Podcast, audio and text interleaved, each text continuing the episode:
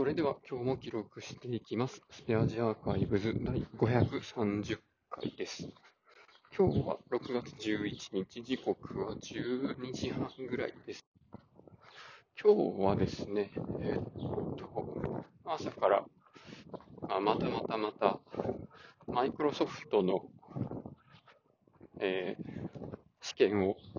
受けてきました。これが、えー、何やったかな？マイクロソフトパワープラットフォームファンダメンタルズやったかな ?PL900 っていうやつで、この、マイクロソフトのサービスの中で、まあ、簡単にアプリを作ったり、あの、まあ、いろいろなシステムを連携させて、で、かつ、それもなんかコードを書かなくても簡単にフローを作れる。まあ、いろんなシステムの連携でね、データの受け渡しをやったり、まあ、それに応答したアクションを起こしたりとかっていうのができるパワーオートメイトっていうのだったり、あと、うん、簡単にチャットボットを作れるらしいサービスとかね、その辺が、あまあ、全体的にどんなものがあって、基本的にどういう機能を持ってるのかっていうのの理解を問われる試験でした。で、今週、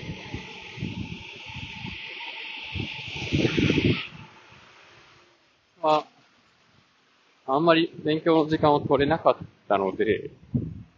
このためにかけた時間としては、えっとね、476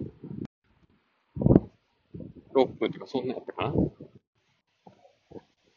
?472 分ですね。で、点数は865点で、えー700点を上回ったので合格でした。で、これは、まあやっぱりマイクロソフトラーンと、この、マイクロソフトの、その、PL900 を受けるための、なんかオンラインセミナーがあって、マイクロソフト公式のやつでね、それを見てっていうのと、まあ、2年前とかからちょこちょこパワーアップスとかパワーオートメイトは使っ、業務で使ってたこともあるので、まあ、その辺は、まあ大体の概要ぐらいは知ってるよっていう感じで、えー受けたっていう感じです。まあそれでも、なんか知らん用語があるなとか、こんな制限あったやんけ、みたいなとか。まあ、特にパワーアップスはなんかいろいろ外部に公開する用のページを作るとかね、その辺は全然知らなかったですね。試したことなかったです。とかいろいろ新しい発見がありました。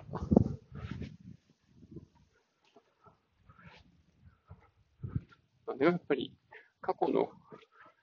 あの、AZ900 とか、SC900 とかに比べて、全然勉強時間も少なかったので、点数も低いっていう。やっぱその辺は勉強時間にちゃんと比例しますね。そう今回も最後まで、あの、その学習の動画終わらなかったんで。はい、ということで、そんな感じの成果報告でした。以上で今日は終わりです。ありがとうございました。